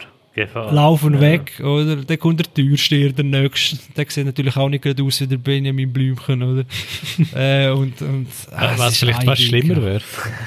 ja, sehr gut. Nein, es ist eine Stereotypabhandlung nach der anderen. Hat der Film, passiert alles. Hat der Film damals nicht davon gelebt, dass es das der schlimmste und übel. Ich kann mich erinnern, dass mir Kollegen gesagt haben, hey, der Film ist so übel, so etwas doch, übel, das, hast du noch nie gesehen. Und ich habe gedacht, ja, okay, und sonst hat der Film nicht, ja, doch, doch, aber es ist einfach mega übel. Dann hat er, glaube ich, angefangen zu schauen und hat mich relativ, an der Stelle hat mich relativ schnell mhm. gelangweilt. Weil Horror funktioniert bei mir überhaupt nicht so. Weil wenn ich sehe, wie jemandem das aufgeschnitten wird, dann weiß ich, es ist fake. Bei mir funktioniert Psycho-Horror viel mehr. Es hat mich hat mich null catch. Ich glaube, es war damals so ein bisschen einfach gewesen, der Film wird verboten und du musst den mhm. schauen, bevor der verboten und indiziert wird und so. Ja, eben, weißt du, was, was hat es vorher, eben Scream, das sind so die, die Mainstream, und Scream sind echt gute Filme, mal der erste, äh, finde ich immer noch. Aber das sind ja so die Sachen, die du gesehen hast. So ich weiß, was du letzten Sommer gross... getan hast und so, so Teenie-Horror eher. Ja, genau, du siehst ja, mal, wenn einer abgestochen wird oder ein bisschen Blut und, und, und einfach, ja, und, und so richtig eben so Torture-Porn-mäßig, wo halt ja, einer am Stuhl ist und dann holt er mal eine Bohrmaschine und macht gerade mal ein Loch ins Knie oder zieht das Auge aus und schneidet es ab und die Achillessehne durch oder alles, das sind so die drei Szenen, vom ersten äh, Spoiler, ja. wo... Das mit Achilles ja. hat mich auseinandergenommen. Das habe das hab ich heftig gefunden, das stimmt. Das hat mich damals auch so... Und das hast du vorher in dem, einfach so gesehen, in Breite, eben. Nein, ja. habe ich nicht gesehen. Nein. Nicht so gesehen, ja. So, bevor Samadi raufkommt. Nein, nein. meine, der Film hat ja, Ja, der Film hat ja in Tschechien den Bärendienst geleistet, wo Borat für Kasachstan gemacht hat. Also, ist gut. Ja, Ein Antitourismusfilm. Ja, dann, dann heisst, also der Film ist natürlich super vermarktet worden, Ja. eben noch da Tarantino reingespielt. Plus äh, das Filmplakat ist nicht schlecht, man muss sagen. Äh, es zeigt gerade, was das Programm ist. Vermarktung ist gut gewesen, das stimmt. Und, und auch der Name Hostel kennt jeder, jeder schon mal nach Mhm. einem gewesen wahrscheinlich, oder? Und kennt so die, die Backpacker-Locations und denkt, oh, Ja, dann ist eben das Gerücht um, gibt's das, gibt's das nicht und so. Die Und ja. Top-Mädels dort. Ja, ja.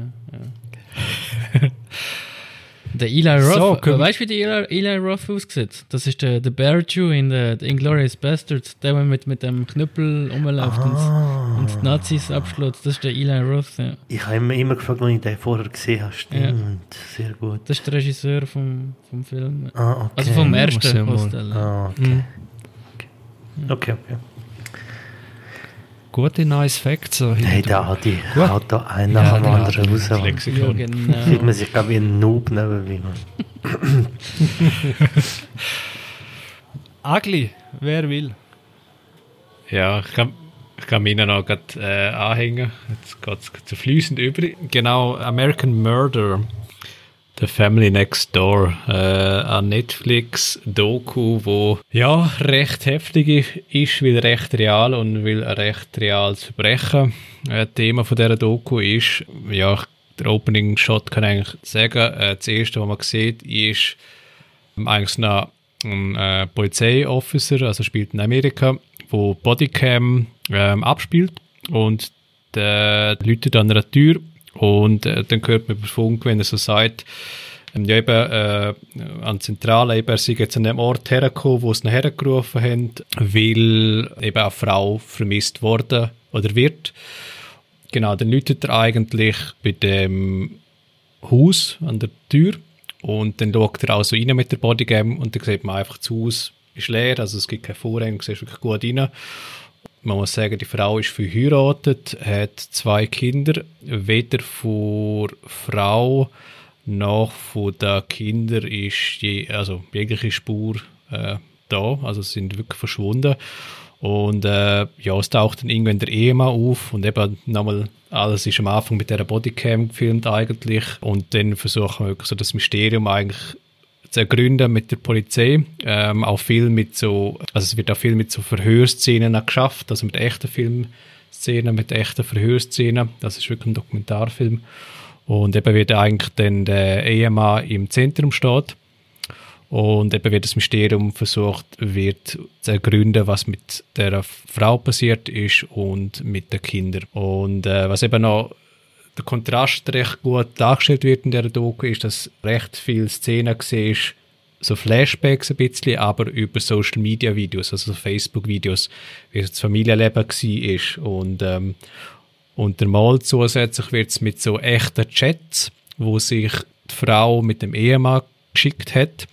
Und dann tust du eigentlich im Laufe der Doku immer mehr die Hintergründe ergründen und aufdecken. Und irgendwann hast du eine Vermutung, auf was hinläuft im Verlauf der Doku. Und ja, die effektive Realisation ist dann ja, recht zermürbend und recht aufwühlend, weil es recht heftig ist. Also es ist wirklich so eine True Crime Doku, wo wirklich also eingeschlagen Ah, ist und auch ist recht nicht übersehen. Nicht übersehen. Nein, nein, nein, es ist, äh, es ist äh, ein, echte, also ein echter Fall, ein echtes Verbrechen. Eben, wenn man es nicht kennt, dann sich ja nicht spoilern lassen, weil das ist so, ein- macht glaub, einen grossen Teil von Spannung aus, haben das auch nicht gemacht und eben, wenn das wie erfährst, dann pff, also es ist auch eben auf, auf Rotten Tomatoes und IMDb ist die sehr gut angekommen und es ist wirklich ein Fall, glaube aus dem 2018, 2019 und ja, sehr traurig letztlich und eben, ja, sehr ugly eigentlich, was dann passiert ist. Ist das die auf Netflix, ist, oder? Ja. Weil Genau, die, ich, ich habe so vom Gefühl her, ist das so der Start von dem Boom gewesen, der, ähm, ähm, sorry, wie heißt das Genre schon wieder? Ähm, True Crime. True Crime, genau.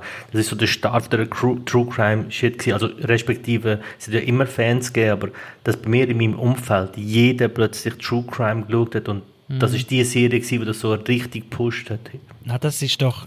Ja. Es ist nicht mehr anderer. Äh, Also es ist ein Film, muss Making man a sagen, ein Murderer. Doku. Aha. Making a Murderer hat doch jetzt doch gestartet. ja, Genau, okay, das stimmt, hat sorry. gestartet. Ah, ja. scheiße, dann verwechselt ich alles. Sorry. Aber das ist voll dein Ding, Dario, gell? Ähm, nein, also Das ist mehrere True Crime, die du vorgestellt hast, aber äh, ja, das schon, aber äh, ja. ich glaube, das hilft auch nicht, wenn Netflix es immer vorschlägt. okay, es ist so ziemlich das Beste, das- was Netflix momentan produziert, sind True Crime Shit. Also das ist das, Ja. ich merke Leute in meinem Umfeld, die True Crime schauen, sagen, Netflix bringt so geiles Zeug raus und ich, wo kein True Crime schaue, weil mich das einfach zu fest mitnimmt und mich das nicht lässt schlafen ähm, ich sage immer noch, nein, schon wieder True Crime. Obwohl, ich, das Genre finde ich faszinierend, aber es nimmt Das mich ist mit. glaub, faszinierend, ist das richtige Wort. Ja. Ja. Und eben, wenn's, wenn du die Fälle nicht kennst, also es hilft dann halt auch, dass du in, äh, im europäischen Raum halt lebst und die, all die Ami-Geschichten, die eigentlich eben primär im Ami-Raum äh, stattfinden, die Verbrechen, äh, ja, wenn das halt wie nicht bei uns präsent Also- ist. Mich haben die nie so recht gecatcht, auch all die True Crime äh, Serien, die da eben so eingeschlagen haben, weil Kopferdeckel kommen einmal zum Punkt. das wird gestreckt und gemacht. Ja, und aber die wird nicht der gestreckt. Onkel, vor Schwester, vor Cousine, vom Bruder, vom Vater. Nein, nein. Spannung Aber- aufbauen, sagt man dem Kollegen. wird noch Führung geholt und ja, aber äh, aber das ist mir letztens, ich glaube, da bin ich allgemein ein bisschen gerade, äh, wenn, wenn man sich viel Dokus reinzieht oder und auch viele gute Dokumentationen um sind, dann denke ich amigs wirklich, es sind eigentlich drei, vier Fakten, Mhm. die die wirklich interessieren, oder? Und es wird einfach über eine Stunde, zwei gestreckt, oder? Mit Zeug und Sachen und, und Ah, und, und man hat nicht so viel Zeit und das ist jetzt halt ein bisschen eben, ja, am Zeitgeist äh, geschuldet. Aber bei diesen True Crime, wo dann, und eben wenn es noch amerikanische sind, produziert, dann, da mit der, dann wird alles so oberdramatisch dargestellt und nein, das ist mir einfach zu, zu gewollt draufgehauen. Aber da muss, Aber- da muss ich jetzt grad, eben, da muss ich grad sagen, das ist bei American, äh, wie heißt das Ding? American Murder ist das Ja. überhaupt nicht der Fall. Okay, also gut. ist wirklich, Ah, du hast okay. null Interviews, du hast wirklich alles, eben wie gesagt, Bodycams, du siehst äh, die, du siehst Gerichtsszenen, du siehst Verhörszenen. Ah, geil. Und äh, dann hast du eben die Einschübe mit den äh, Social Media Videos und eben mit den Chats. That's it. Und das Okay. sind eigentlich so die drei Stilmittel, die sie verwenden tun. Und jede Szene dort eigentlich wie das Mysterium immer weiter aufschlüsseln. Und, und darum kommt sie, äh, die Folge kommt auch, oder der Film besser gesagt, kommt recht schnell zum Punkt. Oder versucht zumindest irgendwie aufzuschlüsseln. Es dort nicht wirklich um den heißen Brei drum reden, sondern es dort eigentlich immer mehr, die Tragweite wird immer mehr präsent und recht schnell. Und dann irgendwas ist einfach, der Klapp ist da und dann realisierst du eigentlich und dann das wie aufarbeiten. Das ist geil, weil das ist mein Problem, das Chris hat mir aus der Seele gesprochen. Bei Making a Murder ist damit genau das Problem gewesen. Gefühlt haben sie sich 20 Mal wiederholt und nochmal und dann ist nochmal eine Stimme gekommen und nochmal eine Stimme und dass ich nachher denke, hey, auf was willst du jetzt hinaus? Also geht es nur darum, dass wirklich möglichst lang, da bin ich voll beim Chris, möglichst lang etwas dramatisieren und inszenieren, auch sehr amerikanisch. Aber wenn du sagst, dass ich da anders, dann könnte das mein Einstieg zu True Crime sein. Das macht Sinn. Ja, also es ist recht, also mit uns, es ist recht nüchtern Geil. und recht ähm, Fakt um Fakt ein bisschen. Okay. Das und ist äh, geil. ja. Ja, es ist, ja, also das, es kann auch nicht irgendwie Musik irgendwie sein und so anschwellende Musik und so. Das hat, glaube ich, gar keine Musik, so weit ich mich erinnere. Es hat wirklich nur die Szene. Es geht dann nur knapp mehr als 80 Minuten, habe ich gesehen. Ja, Also, es ist wirklich knackig. nicht. Ah, geil. Ja. Das ist geil. Ja. Gut, ich bleibe bei meiner Meinung, gebe dem aber gleich eine Chance. Das ist nicht fair. Gell? Gut, äh, ja, Adi, was hast du für einen Ugly-Film? Ugly, ugly, ja. Ähm, ein Horrorfilm von 1981 und zwar heißt er Scanners. Er ist von David Cronenberg.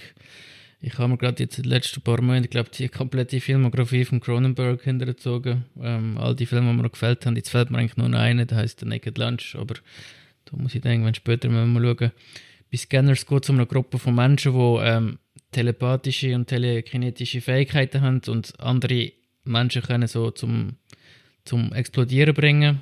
Uh. Ist witzig. Es klingt eigentlich wie ein Superheldenfilm. Eigentlich sind es ja auch Superhelden, nur das Wort Mutant oder Superhelden, das äh, fällt in dem Film nicht einmal. Und ähm, es geht darum, dass ein Mann so einen Scanner aufspürt und äh, probiert ihm zu helfen und probiert den Leuten Platz zu geben auf dieser Welt. Und es gibt auf der anderen Seite eine Untergrundorganisation, die von einem, so einem Superscanner angeführt wird und der möchte eigentlich, dass alle Menschen oder mehr Menschen auf der Welt die, die Mutation kriegen und, und die, die Macht haben. Ja. Und dann äh, wird der eine gute Scanner halt in die Organisation eingeschleust und er soll dann den böse Scanner ähm, unschädlich machen. Und ja, so nimmt dann die Geschichte seinen Lauf. Ähm, es spielen altbekannte Schauspieler mit, wie zum Beispiel der eine Michael, Michael Ironsides, der bei ähm, Total Recall mit Arnold Schwarzenegger den Bösewicht spielt. Dann äh, der Bösewicht von äh, Braveheart, der für mich einer von, also dem Film ist ein riesen Anschlag gesehen, auch in Braveheart, äh, der, der, der Edward Longshanks spielt, der, der König, der spielt, er, spielt er mal einen guten, das ist für mich so, oh, okay, jetzt sehe ich den auch mal in einer anderen Rolle und so, okay, ist mehr so ein Arschloch für mich, gut, dass ich da mal in was anderes gesehen habe. Und äh, ja, ist äh, so der, im mittleren Schaffen von Cronenberg ist der Film gemacht worden und sind glaube erster kommerzieller richtig großer Erfolg und auch halt Vertreter von seinem also vom Body Horror Genre war ja ähm, eigentlich ein Vorreiter war, obwohl er eigentlich das Wort ja gar nicht mag. Eben, was, wenn der Körper eine Veränderung durchmacht durch, äh, durch etwas, was man auf den Körper forciert, ähm, eben, man sieht dann mit Körper zerplatzen, zerspritzen, wie Venen aufgehen, ähm, viel Blut auch, gut gemachte Effekte, einfach sehr früh schon, sehr gute Effekte, sehr plastisch. Ähm, wer Cronenberg mag, dem kann man den Film, also muss man den Film gesehen haben, auf jeden Fall. Und darum auch ugly, weil es doch auch wieder ähm, viel Blut fließt. Ja. Und ich habe eigentlich für Cronenberg recht actionlastig gefunden, muss ich sagen, nachträglich. Also überdurchschnittlich viel Action in dem Film für Cronenberg-Film, ja. Und doch leicht verdaulicher, ja, als dann die späteren Werke von vom Cronenberg, ja. Gut. Gut, gut. Kommt einem so bekannt vor, ich bin gar nicht sicher, ob ich den mal gesehen habe. Äh, aber wenn, denn lang her. Haben ihr noch gesehen, Dario oder Vater? Nein. Ich bin jetzt googeln und ich Ja. habe auf meine Watchlist da wie so oft bei euch, aber nein, gesehen habe ich ihn noch nicht. Nein, auch noch nicht. Gut. Ja, dann, Adi, können wir momentan nicht gerade mehr dazu sagen. ist Äh, Aber wir demnächst. gesehen gell? Soon äh, bringen wir da Also, auch unsere Meinung ein. ich würde andere Cronenberg zuerst empfehlen, wenn ihr die noch nicht gesehen habt, als der jetzt, aber ähm, könnt ihr gerne schauen. Eastern Promises, für die, die ihn nicht gesehen haben, auf jeden Fall. Also äh, fast mein Liebling von ihm, würde ich sagen. Ja, voll, aber eben andere, die ich vorher noch nicht gesehen habe, also einer mit dem Ralph Fiennes, Spider, das ist halt sau gut gesehen. Okay. Okay. Ja, aber die späteren Filme auch, der hat wirklich geile Filmografie, muss ich sagen, der David Cronenberg. Vater und Hau raus. Ich habe ich jetzt endlich Chernobyl fertig geschaut und ich sage das nicht, weil ich Chernobyl scheiße finde. Im Gegenteil, das ist eine von der geilsten, wenn nicht, eine von der besten Miniserien, die ich je gesehen habe. Ich äh, habe einfach, wie, wie beim ersten Mal in die ersten zwei Folgen geschaut habe, unglaublich Mühe mit dieser Serie, weil ich die ganze Zeit das sehe, was dort, du weißt ja, was passiert. Das ist ja kein Spoiler. Wir wissen ja, was dort passiert ist, aber jede Minute von, der, von den Folgen haben mich wirklich innerlich unruhig gemacht. Ich habe dann, habe dann das erste Bierli aufgemacht, um mich ein bisschen entspannen, habe dann das zweite Bierli aufgemacht, um mich noch ein bisschen mehr entspannen. Beim dritten Bierli habe ich gedacht, okay, fuck, ich muss bei der, dritten, der zweiten Folge wieder abbrechen, am nächsten Tag dann weitergeschaut. Aber so eine Serie, die mich so gepackt hat und so mitgenommen hat, obwohl du ja weißt, was passiert. Absoluter Hammer. Die ist ja letztes Jahr auf ORF und auf Pro7 und auf SRF, ich weiß nicht, überall ist die gelaufen. Habe die aufgenommen und geschaut.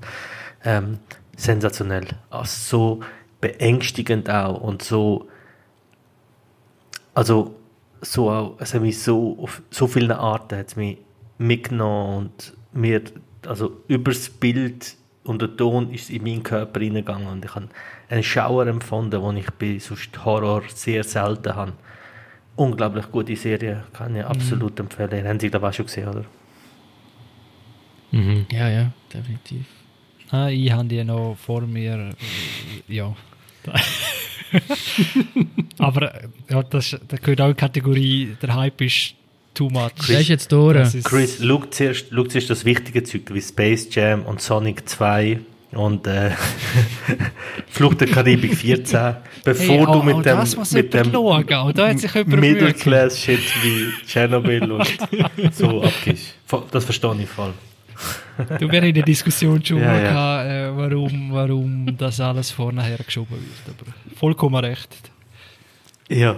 Und das war jetzt der gewesen bei dir, äh, Toni, du? Ja? Ja, ugly, weil, Einfach ja, eben, weil es. ja, also Das Empfinden, weil das ja. Empfinden einfach ugly ist und die Bilder ugly sind und es ist ugly, wie, wie ugly Menschen können sein. Also weißt du, wie, wie skrupellos Menschen sind, wenn es um ihre Ehre geht. Damals ja vor allem um das ganze äh, Kommunismus, dem, also dieses äh, Russland, Amerika, ähm, Kalter Krieg und alles, was dazugehört hat damals. Und ähm, so eindrücklich. Und ich bin einfach, ein, ich bin, muss auch sagen, ich bin ein riesiger Fan von, ähm, wie heißt er, Jared Harris.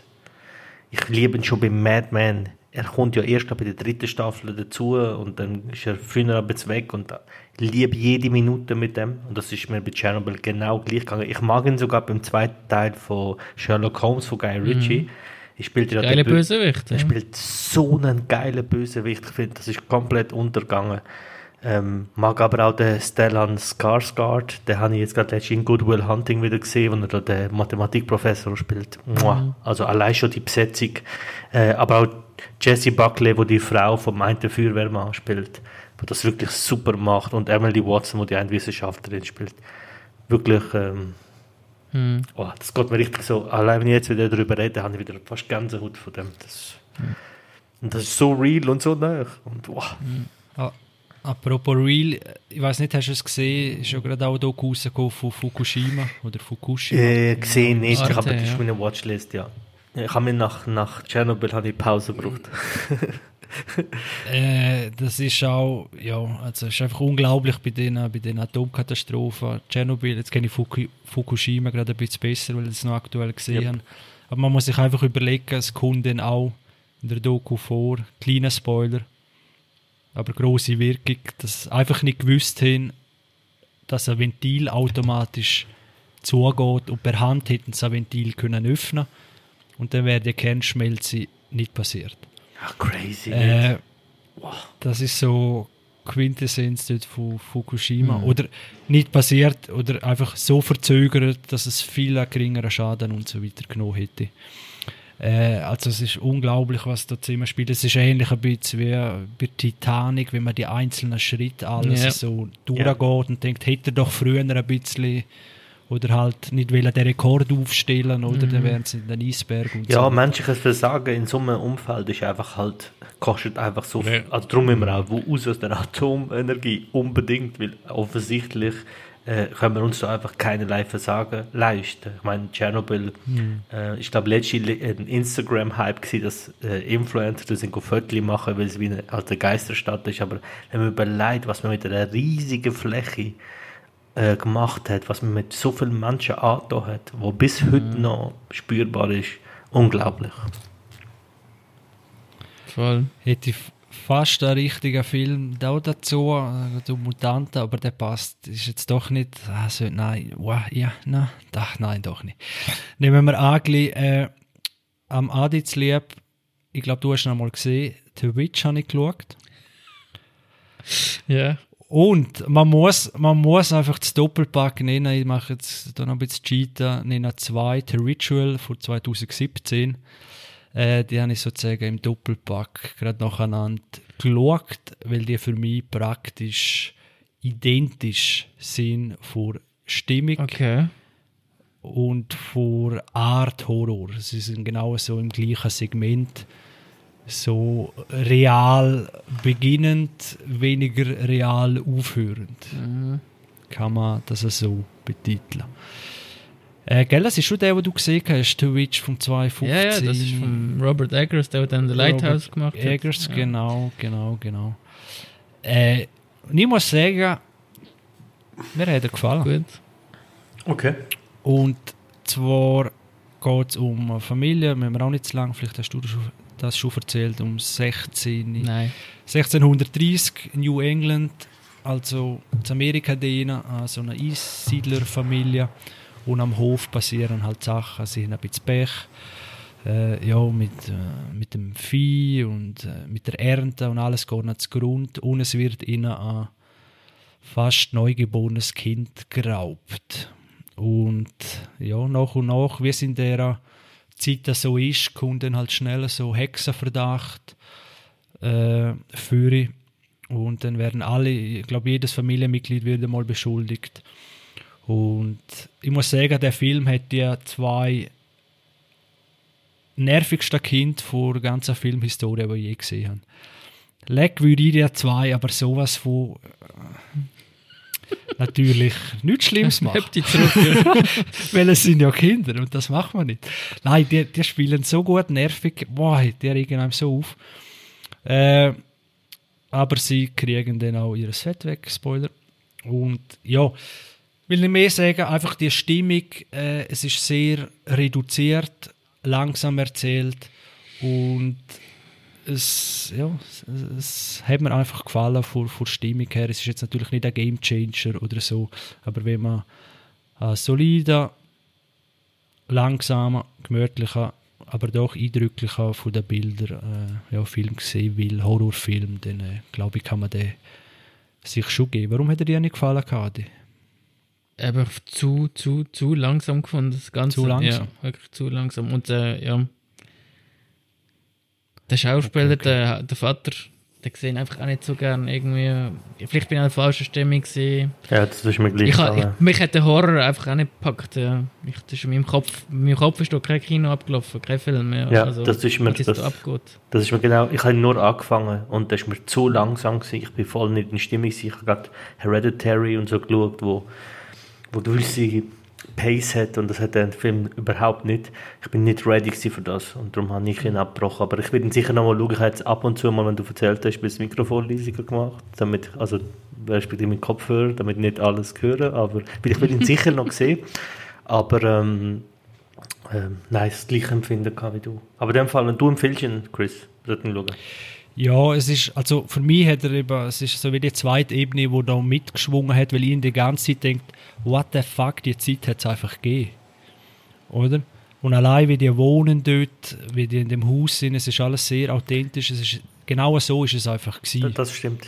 Das, zu dieser Zeit. Und allein das hat mich schon abgeholt, wenn man sieht, wie die dort für sich sorgen müssen und dass die einfach am Arsch sind, wenn jetzt da die Ernte ausgeht. Und, und dann braucht es zwei, drei Dinge. Und dann kommt eben der dumme Aberglaube noch ja, rein. ja. Und, und ein Motor, der, finde ich, super spielt, weil der geht einem auch richtig auf den Zeiger, weil sie immer so wie dann mit so Glaubenssachen oder, oder eben äh, ist der Sohn sehr krank und dann und beten sie und, und machen sich Vorwürfe, sie sind doch immer so fromm gewesen und, und dann kommt aber raus, dass halt jeder mit Sünden hat und dann meinen sie, haben Angst, dass sie im ewigen Feuer brennen und so. Und, und das ist alles ein bisschen im, im Horror gewandt, aber wiederum, da- so ist es einfach gewesen, oder? Und das ist die Ebene, wo, mich, wo ich die Gedanken hatte beim Schauen. Und weniger, äh, ist jetzt das, ja, passiert jetzt da denn etwas richtig Horrormäßiges oder nicht. Das ist eher so, einfach von Stimmung her, es ist auch kein krasser Horror, wenn man, wenn man viel Horror schaut, aber es ist einfach, ja, genau das, das erschreckend real. Ich finde genau das, das schreckend Reale, finde ich am schlimmsten. Voll. Ja. Und es ist auch die Dialoge, wo es, also mal was ich gelesen habe, die, die sind richtig überli also die Dialoge, die es sprechen im Film, die sind aus richtigen äh, Aufzeichnungen von Tagebüchern, Dialogen oder wie auch etwas, was gefunden haben halt von dieser Zeit. Äh, das heißt, die Sachen, die gesprochen werden, die sind auch wirklich so gesprochen worden in dieser Zeit. Das basiert auf äh, Aufzeichnungen. Das ist ja New England Volkteil, oder? Ja. Genau. Und das ist gerade so, was noch, ja, was der Film daraus macht und ob denn alles, ja, das äh, lassen wir offen. Aber hast du jetzt Äh, auf Originalsprache geschaut oder auf Deutsch? Nein, ich habe auf Deutsch geschaut. Okay. Oder mit Untertitel, weiß gar nicht. Nein, ich glaube mit Untertitel. Weil du hast immer glaub ich, gemeint, das ist noch der Film, der auf so eine alte Sprache noch gesprochen Ja, aber das hat mich gar nicht so glaub Also man, ver. Ja. man versteht es schon, aber darum bin ich nicht sicher, ob es im Fall nochmal irgendein Film, weil 2015 tut mir jetzt doch auch schon ein bisschen älter. Ich meine, vor ein paar Jahren, zwei, drei Jahren, ist auch einer rausgekommen, wo eben so auf alt, Mhm. wo du dann kaum verstehst. Aber vielleicht habe ich auch eine normale englische Fassung gehabt. Weißt du, da gibt es ja vielleicht auch noch englische so. Fassungen, gibt es auch noch verschiedene, oder? Äh, Amerikanische Fassung. Howdy Cowboy. Boy. Aber ich glaube auch, wenn Englisch von 1630, ich glaube, das verstehst du nicht. Wenn jetzt das so richtig. Ich glaube, es hat sich schon recht gewandelt. Aber ja, äh, Faton unbedingt schauen, Ja. nicht, mehr, nicht mehr wundern. Eben, wenn es so aus, aus der Schau ich sicher noch. Das, das, mit dem hast du mich jetzt wieder gecatcht. Doch. Weil ich finde, ich habe letztes Mal schon bei Hereditary gesagt, die Momente, wo real sind, finde ich viel erschreckender als all das andere. Das mit dem Horror, wo, wo fantastisch in dem Sinn ist oder äh, unrealistisch ist, das, mit dem catcht mich nicht. Aber das, und ich kann mich erinnern, ich habe nur etwa 10 Minuten geschaut und das, die Bilder und alles hat mich sehr mitgenommen. Das muss ich sagen, das hat mega authentisch gewirkt. Ja. Gut, und äh, der Ritual, über das Ritual geht um eine, ja, um Gruppe Männer, die in Schweden auf Wanderschaft gehen und, in, und eine Abkürzung nehmen, weil sich einer den Kollegen, wie es so ist, der bedient auch viele Klischees, äh, ja, der Knöchel verstaucht, weil er einfach zu dumm ist. Und also er spielt das so dumm, kann natürlich jedem passieren, aber im Film das ein bisschen dramatisiert. Die müssen eine Abkürzung nehmen, weil er einfach die große Runde zurück in, in die Loggia nicht mehr schafft und in dem Wald passiert einiges und hat dann eben so ein bisschen Anleihen auch zu The Witch und für mich sind also der Ritual ist natürlich viel zugänglicher, ist eher typischer Horror, aber er spielt halt auch in dem Waldsetting und äh, das habe ich eigentlich immer gerne im Horror, wenn es so kommst du vom Blair Witch Project her, dass es so Wald hat einfach etwas, wo ja, wo ja, wer ist schon allein in der Nacht gern einfach im Stock dunklen Wald draussen. Obwohl es dort wahrscheinlich zehnmal sicherer als sonst irgendwo ist. Ja, ja, ja, also in der Stadt, gell? Hundertprozentig, ja. Und in der Stadtpark zu cool. Zum Beispiel, oder in Zürich der Stadt ist wahrscheinlich eher überfahren von jemandem, der besoffen rumheizt als das. Aber ja, stimmt, Wald und. Nacht ist so das Ding, ja, das stimmt. Aber ich würde nicht gerade empfehlen, nach Sommerfilm vielleicht in, in, in Wald. Aber, äh, und mir hat er auch gefallen, eben weniger wegen der auch Klischees, die es bedient. Es hat einfach ein paar, zwei, drei ganz wenige Jumpscares. Aber sonst ist, hat er mich wirklich gecatcht, weil er einfach auch, ja, es gibt wenig an so Filmen, wo das so dann auch dahin zum fertig erzählen, äh, und man eigentlich nicht zu viel sieht und genau gleich mehr als andere Filme, wo, wo das Böse immer unscheinbar bleibt. Äh, das Einzige, wo man richtig auf den Zeiger ist, dass stellt euch vor, es kommt ein riesen Monster auf euch zu und ihr oder sagen wir so, ich gehe schnell ein paar Schritte voraus, sehe ein riesen Monster auf uns zuspringt, gehen zurück und diskutieren mit Dario, warum jetzt warum jetzt er, keine Ahnung, betrogen hat, mir Wieso, Okay, Dario? Wieso? Aber kommt ein riesen Monster, aber das spielt, das, Ja. das interessiert Nein. niemand in dem Ja, ja. Moment, oder? Und dann schlönt sie Das ist eine falsche sich oder Priorität. Ja, und haben eine Auseinandersetzung, wo, hey, wenn irgendetwas kommt, wenn ihr euch reinversetzen in eine wirklich äh, lebensbedrohlich, dann ist mir alles scheißegal, Ja, ja. was ihr, oder? Dann wird zehnmal geschaut, dass man überlebt und dann kann man nachher noch schauen. Das ist schlecht es geschrieben in dem Fall. Ja. Sehr schlecht geschrieben. Aber das ist halt bei 99,9% von diesen Horror-Dingen, wo immer irgendetwas noch zwischenmenschlich eine hohe Priorität hat, wo genau jetzt noch Ja. muss schnell besprochen werden und nachher schauen wir weiter. Das ist das Einzige, aber es wird dann eigentlich auch, ja, es gibt zwei, drei so Szenen, die mich recht aufgeregt haben. Und den Rest kann ich auch empfehlen. Äh, Schauen Sie Cool. euch an, wäre ich gespannt. Sodler. Ja, ich weiß, ich habe ein bisschen cheatet, ich habe halt zwei Filme Das ist okay. Äh, ihr könnt sagen, ob wir noch Film haben oder ob wir Schluss machen und uns die auf nächstes Mal sparen. Ich sehe den Kopf schütteln, müde Augen, wir nehmen spät am Abend auf. Äh, darum würde ich sagen. Ich glaube, das Machen lange, ja. Schluss. Und äh, für die nächste Folge habe ich etwa vier Filme, wo, wo mich fasziniert haben, die noch kommen. Also, lieber fürs nächste Mal. Können sich die Leute freuen. Spoiler. Ich sehe, Vater und Gruppe sind schon jetzt heiß, wo wir das erfahren. Du, Schreibt mir auf Instagram, okay? Mit Bilder. Also, in dem Sinn, danke euch vielmals fürs Zuhören. Folgt uns auf den Social Media Kanälen. Danke noch vielmals fürs Zuhören. Bis bald. Ciao. Ciao. Zusammen. Ciao zusammen.